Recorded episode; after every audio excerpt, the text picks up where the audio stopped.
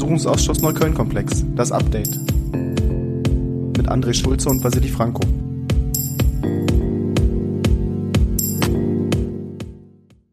Herzlich willkommen zu einer neuen Folge Das Update zum Parlamentarischen Untersuchungsausschuss zum Neukölln-Komplex. Wie immer mit mir, Vasili Franco und mir, André Schulze. Auch heute reden wir wieder über eine lange Sitzung, die wir vergangenen Freitag hatten, und zwar äh, die vierte Sitzung des Untersuchungsausschusses, die zweite richtige. André, was haben wir denn gemacht? Wir haben die Befragung der Betroffenen fortgesetzt. Damit hatten wir ja in der dritten Sitzung schon begonnen. Diesmal waren Ferhat Kotschak und Detlef Fendt geladen und haben uns ihre ähm, Erlebnisse und die Straftaten, die gegen sie verübt wurden, geschildert und auch die, das weitere Erleben des Umgangs der Polizei mit diesen Straftaten. Wir steigen auch gleich ein mit äh, dem ersten Betroffenen, wahrscheinlich einer der bekanntesten Betroffenen der rechtsextremen Anschlagsserie, Ferhat Kotschak, mittlerweile sogar Mitglied äh, im Abgeordnetenhaus für die Linke, auch schon davor bei der Linken aktiv, aber vor allem auch in antifaschistischen zivilgesellschaftlichen Bündnissen. Ähm, und der war ja betroffen 2018 durch einen Brandanschlag. Und der hat es ja ganz schön in sich. Genau, in derselben Nacht, in der es auch einen Brandanschlag auf Heinz Ostermann, den wir zwei Wochen vorher befragt haben, äh, gab, ist eben auch das Auto von Ferhat Kotschak angezündet worden. Und zwar im Carport direkt neben dem Wohnhaus seiner Familie, was zur Folge hatte, dass die Flammen nicht nur das Auto selber in Brand gesteckt haben, sondern eben auch aufs Haus übergegriffen haben und die Familie nur mit Glück aus dem Raum gekommen ist. Das ist auch am Freitag nochmal klar geworden. Ferrat hatte ja selbst gesagt, er hat mit einem Feuerwehrbeamten ähm, vor Ort dann geredet und er hatte zu ihm gesagt, da haben sie wirklich Glück gehabt, fünf Minuten später und das hätte ganz anders ausgehen können.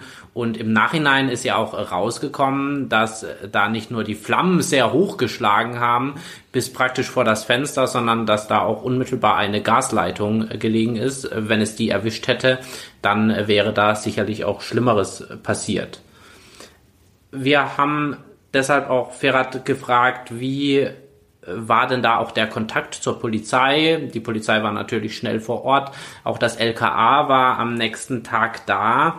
Ähm, und auch Ferrat meinte, ja, da gab es auch Leute, die haben sich auch um ihn gekümmert, die haben das ernst genommen. Äh, die haben auch aufgenommen, dass ähm, Ferrat gesagt hat, naja, das kann schon auch zusammenhängen mit meinem antifaschistischen Engagement bis dahin. Ähm, gleichzeitig gab es aber auch Kritik von seiner Seite. Ja, er hat uns was berichtet, was wir bisher in allen fünf Befragungen, die wir äh, durchgeführt haben, sich als roter Faden durchgezogen hat.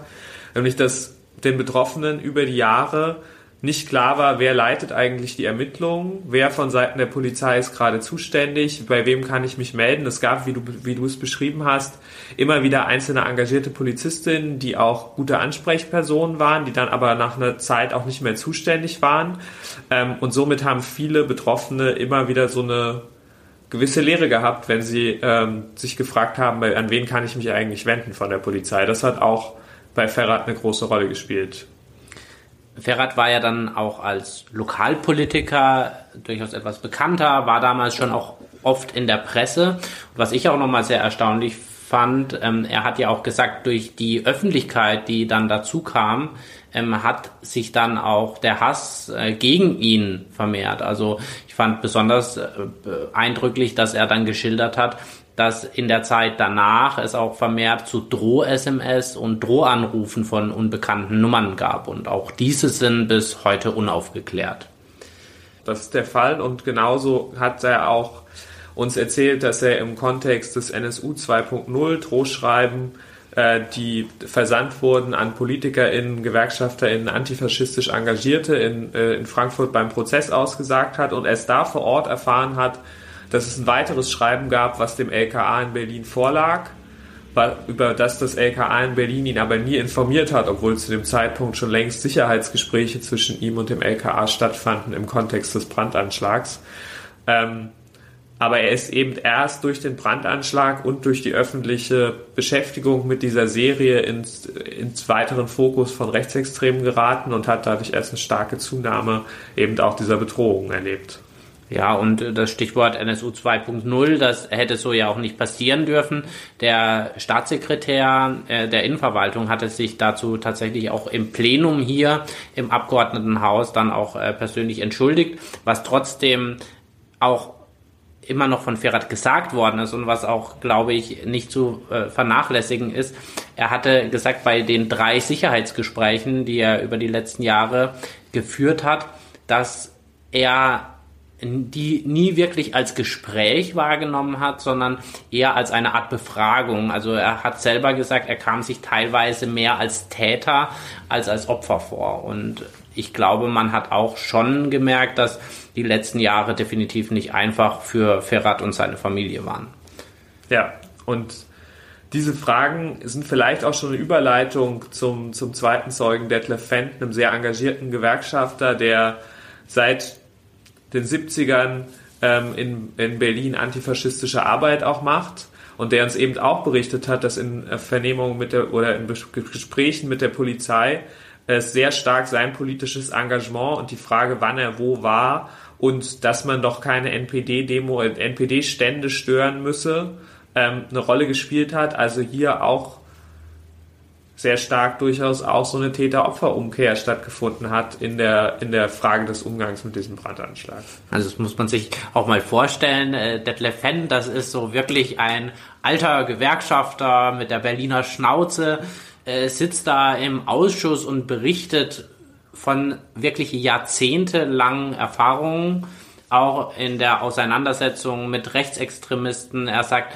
ja, es war ihm immer wichtig, äh, als Teil des antifaschistischen Widerstands auf die Straße zu gehen und das auch äh, gegen alle Widerstände. Und da hat er auch eine Beobachtung geschildert, das ist wahrscheinlich so die Zeit gewesen, als Rechtsextreme sein Nummernschild notiert hatten. Er ist da mit seinem Wagen, auf dem ein äh, IG Metall Aufkleber äh, war, ist er da an eine Kundgebung gefahren ähm, und äh, das in unmittelbarer Nähe zu einem NPD stand und da wurde er von Beamten drauf angesprochen und die haben gesagt so, naja, müssen Sie sich nicht wundern, wenn Sie Ihr Auto hier einfach so abstellen und so diese Sprüche, die auch die ganze Zeit in die Richtung führen oder hinweisen, na hätten sie das selber nicht anders machen können, das fand ich schon auch an vielen Stellen sehr frustrierend, was ähm, die Betroffenen da berichtet haben.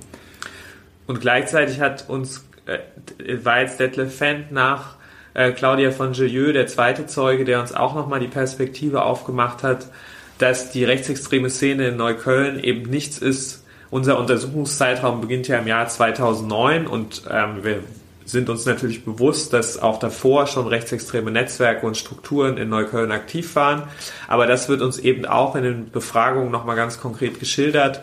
Ähm, äh, Detlef Fendt hat es uns jetzt von seiner eigenen antifaschistischen Arbeit geschildert, von der Galerie Olga Benario wurde es uns vorher schon, dass da ab den 80er Jahren äh, Schmierereien äh, und äh, Attacken gegen die Einrichtung stattfanden von rechts. Und so sieht man auch, wie wir eben jahrzehntelange rechte Kontinuitäten haben, ähm, mit, mit der in den letzten 15 Jahren sich jetzt dieser Untersuchungsausschuss beschäftigt. Ja, und das wirklich auch über mehrere Jahre, Jahrzehnte ging, das wusste auch die Polizei. Das hat Detlef Feld uns auch gesagt, dass man schon auch weiß, dass es Rechtsextreme in Neukölln gibt. Und ich fand sehr eindrücklich als Beispiel, dass er genannt hat, naja, wenn man Anzeigen tätigt, weil zum Beispiel ein rechter Sticker zur Verherrlichung von Rudolf Hess äh, am, am Gartenzaun klebt, dass dann die Polizei zwar kommt, aber auch nur die ersten Male Fingerabdrücke genommen hat. Und irgendwann haben sie das einfach eingestellt. So berichtet er zumindest. Dieses Vorgehen der Polizei und die mangelnde Ansprechbarkeit der Polizei ist für Detlef Fendt ein sehr relevanter Punkt gewesen. Das ist in der Befragung, hat es eine große Rolle gespielt, dass er eben nicht wusste, wo der Ermittlungsstand ist, wen er ansprechen soll er wurde ja auch nur einmal verhört zu dem Brandanschlag auf sein Auto. Also ein einziges Mal, obwohl in der Tatnacht noch ein anderes Auto gebrannt hat und irgendwo ein politischer Zusammenhang erkennbar ist. Und danach ist er nie mehr über den weiteren Fortgang der Ermittlungen unterrichtet worden. noch, er konnte noch nicht mal mehr sagen, ob das äh, Verfahren eingestellt wurde oder nicht. Also Detlef Fendt weiß eigentlich bis heute nicht, welche seiner Anzeigen tatsächlich zu Ermittlungen oder auch Ermittlungserfolgen, die es nicht gab, geführt haben, aber er hat auch irgendwie gar keine Informationen, wie ist denn der Sachstand, was ist denn davon schon beendet, was ist eingestellt und wo wird denn tatsächlich auch noch ermittelt. Er hat auch gesagt, er hat zwar mal eine Visitenkarte von einer Polizistin bekommen, ähm, die war auch ab und zu erreichbar, aber auch ihm war nicht klar, wer ist denn jetzt zuständig, Anrufe folgten ins Leere, kam mit nichtssagenden Beantwortungen so eineinhalb, zwei Tage zurück. Also aber beide Zeugen hatten trotzdem gesagt, es gab einen Ort, wo man tatsächlich Informationen bekam oder Informationen zusammengetragen haben, aber das war nicht bei der Polizei. Das ist was, was uns auch schon in der vergangenen Vernehmung geschildert wurde. Für mich ist es vor Dingen der Austausch der Betroffenen selber der Ort gewesen, an dem Informationsaustausch stattfand und man auch ein gemeinsames Gefühl dafür bekommen hat, dass man das alles zusammen als Serie betrachtet werden muss und dass dahinter nicht Einzeltäter stehen, sondern rechte Strukturen. Nicht umsonst haben die Betroffenen sich ja dann äh, zusammengetan, um eben diesen parlamentarischen Untersuchungsausschuss, der jetzt stattfindet, auch zu fordern. Und eigentlich ist ja auch all denjenigen klar, die in dieser Gruppe bei Hufeisern gegen Rechts sich zusammenfinden, sich da auch mit politischen Vertretern, aber auch mit der Polizei auch immer wieder getroffen haben. Aber sie haben dort diskutiert. Es handelt sich um rechte Anschläge, es handelt sich um eine Serie. Und ähm, Detlef Fendt meinte beispielsweise allein, wenn man die konzertierten Aktionen zur Schändung von Stolpersteinen anschaut, da ist wirklich viel im Argen und es ist auch wirklich offensichtlich. Man sieht den rechten Terror in Neukölln, würde ich jetzt sagen.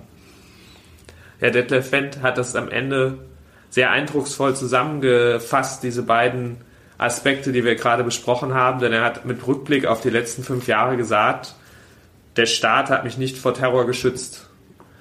Und das umreißt auch gut, welchen Auftrag wir hier in diesem parlamentarischen Untersuchungsausschuss haben. Und vielleicht mag man jetzt denken, Terror, das ist ja schon ein großes Wort. Aber ich glaube auch gerade der letzte Freitag hat gezeigt, was diese Anschläge und was die ähm, die Straftaten mit den Betroffenen gemacht haben, das ist schon enorm. Also Ferrat berichtete beispielsweise, dass er alle paar Tage seinen Schlafort wechseln muss, dass er Angst um seine Familie hat. Beide Zeugen haben jetzt ausgesagt, dass sie psychologische Hilfe auch in Anspruch nehmen. Das ähm, hat man schon gemerkt, dass diese Taten nicht spurlos an ihnen vorübergegangen sind. Ja, und eben auch in ihrem familiären Umfeld bei Ferrat natürlich dadurch, dass auch die Eltern direkt betroffen waren, aber eben deutliche Spuren hinterlassen haben, weil Familienmitglieder und Freunde sagen, wir wollen nicht mehr unbedingt zu euch kommen, wir wollen nicht bei euch übernachten ähm, und quasi die Frage stellen, müsst ihr denn da noch wohnen bleiben? In Kiezen, wo glaube, Detlef Fendt hat uns geschildert, der wohnt da seit den 60er Jahren, also ist äh, alteingesessener Südneuköllner. Und auf einmal fragt ihn die eigene Familie, willst du da nicht wegziehen? Und das sind die Spuren, die hier eben auch äh, ja, Folge dieses Terrors sind, Folge dieser Nadelstiche der Attacken über die Jahre. Ähm, und die für uns, glaube ich, auch der, einer der wichtigsten Triebfeder sind, hier in dem Untersuchungsausschuss voranzukommen. Genau, weil was man merkt, die Betroffenen haben sich alleingelassen gefühlt und das kann man tatsächlich auch ganz plastisch machen. Ähm, bei Ferhat Kotschak gab es noch Sicherheitsgespräche, da gab es auch tatsächlich eine äh, Beratung, was man denn jetzt an Sicherheitsmaßnahmen machen könnte. Bei Detlef gab es die gar nicht, aber beide haben natürlich überlegt, was kann ich machen, beziehungsweise wurden auch mit zu vielen oder zu wenig Informationen alleine gelassen. Detlef Wendt meinte, dass er über 15.000 Euro investiert hat in Sicherungsmaßnahmen. Und das natürlich aus privater Tasche. Ja. Quasi, mit was machen wir denn weiter bei den nächsten Sitzungen? Wir haben gesagt, die Betroffenen stehen im Mittelpunkt und das Interessante der letzten beiden Sitzungen war, auch wenn vieles schon öffentlich war, ähm, wir haben immer wieder was Neues erfahren. Also bei Ferhat Kotschak ging es nochmal verstärkt um Droh-SMS, auch um beispielsweise eine Droh-SMS von einem der Hauptverdächtigen der Anschlagsserie an ein anderes Mitglied in der BVV Neukölln von der AfD. So, das fand ich, es war eine neue Erkenntnis. Oder auch jetzt beispielsweise nochmal ähm, die Frage, auf welchen Feindeslisten ähm, Detlef Fenn stand und wie er da drauf kam. Also wir haben nochmal einige Anhaltspunkte bekommen, hoffen auch, dass das bei den nächsten Zeuginnen, die wir dann am 30. September hören werden, auch äh, der Fall sein wird. Da haben wir dann wieder drei Zeuginnen geladen. Ähm, zum einen Beate Dierschauer, die ist Pfarrerin in der evangelischen Gemeinde in Rudow ähm, und kann da aus erster Hand von den Erfahrungen berichten. Dann haben wir noch Jürgen Schulte von Hufeisern gegen Rechts geladen. Der hat der, die Organisation hat ja heute schon eine Rolle gespielt. Der wird uns auch da nochmal was zur Schändung der Stolpersteine etc. erzählen können. Und zuletzt Karin Wüst von Basta, eine Organisation, die seit Jahren jeden Donnerstag vor dem LKA für eine Aufklärung der rechtsextremen äh, Terrorserie demonstriert. Ich bin auf jeden Fall gespannt und wir hören uns dann nach der Sitzung wie gewohnt hier im Update wieder. Bis dahin. Bis dann.